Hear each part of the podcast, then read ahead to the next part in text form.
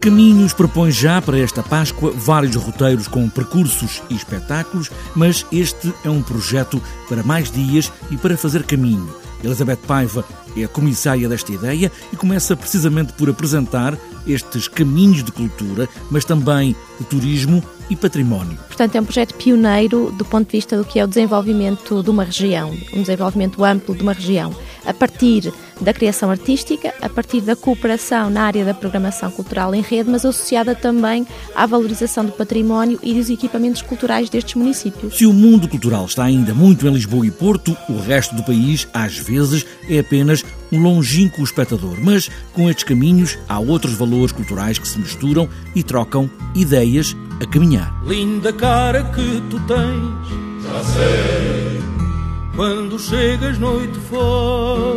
Há pessoas, há profissionais que poderão passar um bocadinho à margem de alguns circuitos e aqui promovemos a circulação entre os vários níveis nacional, regional e internacional e, portanto, para estas pessoas todas é uma grande oportunidade de trabalharem em conjunto. Dança, teatro, música, património e turismo por vários caminhos e quando se fala também de caminhos, há caminhos, caminhos. Sim, é simbólico e é material.